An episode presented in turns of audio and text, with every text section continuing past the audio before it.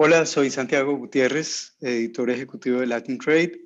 Bienvenidos a una reunión nueva con ejecutivos importantes del sector financiero latinoamericano.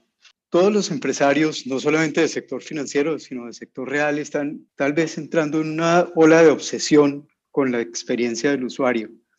Se habla de complacer tanto como se pueda a los usuarios en eh, ofrecerles experiencias que sean sencillas, baratas, atractivas, oportunas, que no sean intrusivas, que no estorben en la vida de la gente y al contrario, que les faciliten la existencia.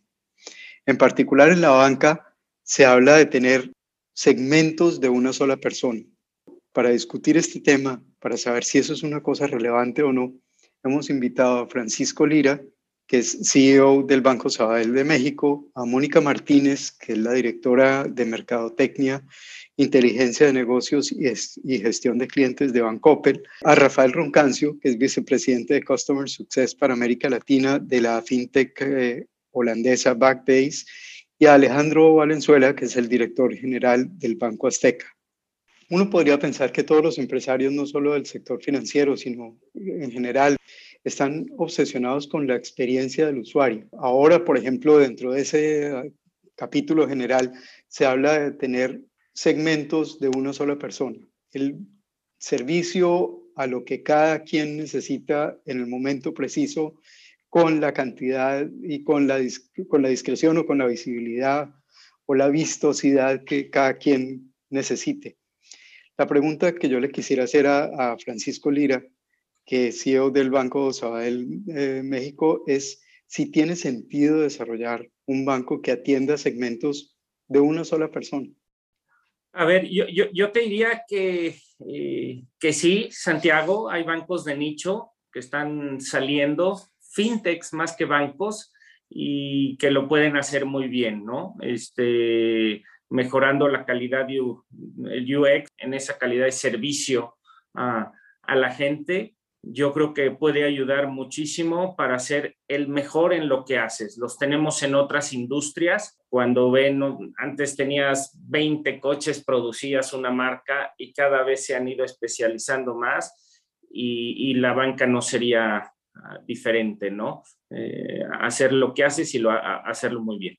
Muchas gracias. Quisiera preguntarle lo mismo a Mónica Martínez de Bancopel en, un segmento totalmente diferente al, que tiene Francisco, que ustedes están metidos más en la base de la pirámide, Mónica. ¿Tiene acaso sentido tener un banco que atienda a cada persona como si fuera un segmento de, un, de uno solo? Yo creo que sí es bien importante. Como dice eh, Francisco, sí creo en los bancos de nicho y sí creo que existen eh, oportunidades para todos para atender ciertos mercados. Aquí lo importante es eh, el tema que tú hablabas al principio de la famosa hiperpersonalización, sin ser eh, agresivos en la comunicación. Hoy tenemos la gran eh, ventaja que no teníamos hace tantos años de poder manejar y entender la data de los clientes, ¿no? Hoy tenemos cantidades, millones de datos que tenemos la oportunidad de convertirlos en información para poder tener un banco para cada uno de nuestros clientes con ofertas distintas y no tener que, es Día de las Madres y a todas las madres les vamos a ofrecer eh, la misma oferta, ¿no? Ya poder decir, hay, hay, madres jóvenes, madres que están en Mérida, madres que están en, en Tijuana, ¿no? Madres que son trabajadoras, madres que son eh, amas de casa, madres que son cocineras, entonces, y, además, y cada vez bajar y bajar y bajar más, a poder darle a nuestros clientes, ¿no? La oferta con una comunicación además bien importante que es, también debe ser personalizada. No todos leemos igual, no todos leemos igual los mails, los hombres y las mujeres leemos distinto. Eh, los hombres leen la derecha, las mujeres la izquierda, los jóvenes por arriba, eh, los, niños abajo. Tenemos que empezar a entender a nuestro cliente y eso solamente lo podemos hacer a través de los datos. Entonces, si hace un banco de nicho o se hace un banco masivo, vamos a acabar todos teniendo que aprender a atender a nuestros clientes de forma muy personal y sobre todo sin ser invasivos, ¿no? Porque todos queremos llegar con nuestros clientes a ofrecerles lo mejor. El, tema aquí es que sea una comunicación relevante, que al cliente le sea relevante lo que le estamos comunicando y, no seamos invasivos. Creo que tanto en bancos de nicho como en bancos masivos, debemos llegar a esta personalización y darle al cliente lo que realmente necesita. Mónica, muchas gracias. Es una, una reflexión bien pertinente y bien completa. Quisiera darle la palabra ahora a Rafael Roncancio de Backbase para hacerle más o menos la misma pregunta, pero tal vez desde una perspectiva internacional. ¿Son exitosos los bancos que tienen segmentos de una sola persona, de un solo individuo? Sí, la hiperpersonalización son como las fórmulas matemáticas de las integrales, que tienden a un límite, pero nunca, nunca llegan. Y es básicamente, eh, hay, dos elementos, yo, yo diría, que, que, juegan acá. Uno es eh, el modelo económico, porque eh, el empaquetar, el hacer productos empaquetables, industrializables, pues tiene economías de escala. Entonces, en segmentos de grupos afines, segmentos afines, productos que se pueden empaquetizar y, entonces ofrecer y eso genera economías de escala a la hora de la distribución del servicio y de todo lo que implica el servicio financiero y el costo de, entregar ese servicio. Entonces, eh, tiene, tiene ese, primer elemento, es hasta dónde hace eh, sentido económicamente o cómo se, en algunos casos se puede aprovechar segmentos, no de uno, de, de grupos cada vez pequeños también, eh, en los cuales se pueda dar una oferta y genere un valor importante para, la, para el que la, lo consume y para el, la institución financiera, pues un retorno al hacer la economía de escala y la, y la industrialización.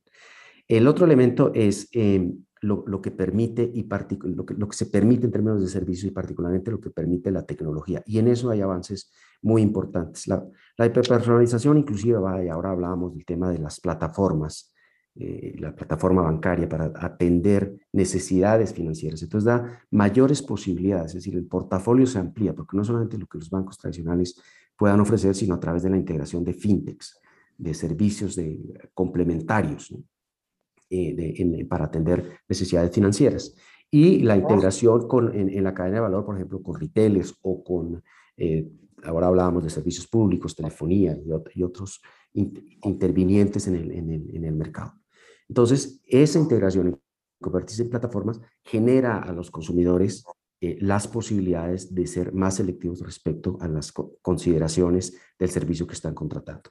Y entonces viene la tecnología para ayudarle al consumidor de tomar la decisión sobre qué recibe, qué oferta recibe, qué tipo de notificaciones, cuándo le debe alertar su banco, cuándo lo debe comunicar, cuándo, cuándo está interesado en una oferta y de qué tipo y eh, acompañado de la, analítica de datos. Cada vez tenemos más información.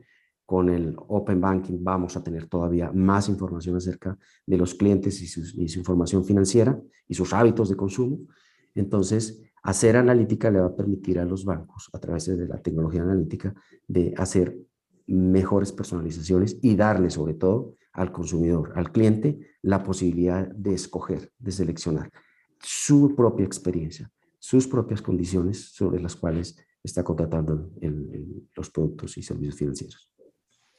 Rafael, muchas gracias. Y para cerrar esta, esta conversación, quisiera invitar a Alejandro Valenzuela, director general de Banco Azteca, otra vez otra entidad que está particularmente enfocada en la base de la pirámide, y es qué tanto es mito, qué tanto es realidad esta historia de que uno tiene que tener nichos de uno sobre todo cuando está haciendo banca como la que hace Banco Azteca, Alejandro? Yo diría que muy difícil de agregar algo después de las cátedras que ha dado Francisco, Mónica, el propio Rafael. Eh, yo creo que la película es muy importante. O sea, digamos, yo cuando empecé a estudiar estos temas, uno hablaba de los CRMs, ¿no? Entonces había que tener el Client Relationship Management para acercarse a entender lo que le hacían los clientes en masa. Luego nos fuimos metiendo más a los segmentos pero conforme se fue generando la ciencia de datos y la tecnología a través de los menores costos en la nube, la inteligencia artificial, los algoritmos, eh, eh, la realidad es que empezamos a entender rápidamente lo que es el comportamiento de cada uno de nosotros. O sea, hoy en día no es costoso el poder entender esos eh, comportamientos. El tema aquí también fundamental, y lo mencionaba Mónica, es el hecho de cómo evitamos ser intrusivos, invasivos en lo que es personal y lo que debe ser público. Y es ahí donde yo creo que tendremos que ir desarrollando la línea muy clara porque digamos, cuando empezó este tema de, los, eh, de la inteligencia artificial, por ejemplo, en Inglaterra, tratado de predecir eh, lo que iba a ser la siguiente eh, compra de un individuo, las muchachas que estaban embarazando no les habían dicho a sus papás y de repente les llegaban ofertas de pañales y de carriolas a sus casas y los papás de Avellán y no entendían qué estaba pasando. Y justamente estos señores, al anticipar que alguien estaba teniendo algún comportamiento de embarazo, eh, este, le, le, pegaban en su privacidad y en lo más íntimo. Entonces, tenemos que jugar aquí con muchas variables, eh, cuidando justamente que el individuo más que nada confíe en eh, que las organizaciones que estamos relacionándonos con ellos para generar valor, para generar un negocio, estemos del lado siempre correcto y muy cuidadosos en términos de ética, de moral, eh, eh, en lo que tenga que ver con lo personal. Y creo que ahí sí va a haber eh, enormes debates que si no lo hacemos bien, puede haber el famoso backlash en la que la propia gente diga, no, yo no quiero que ustedes entren a mi vida.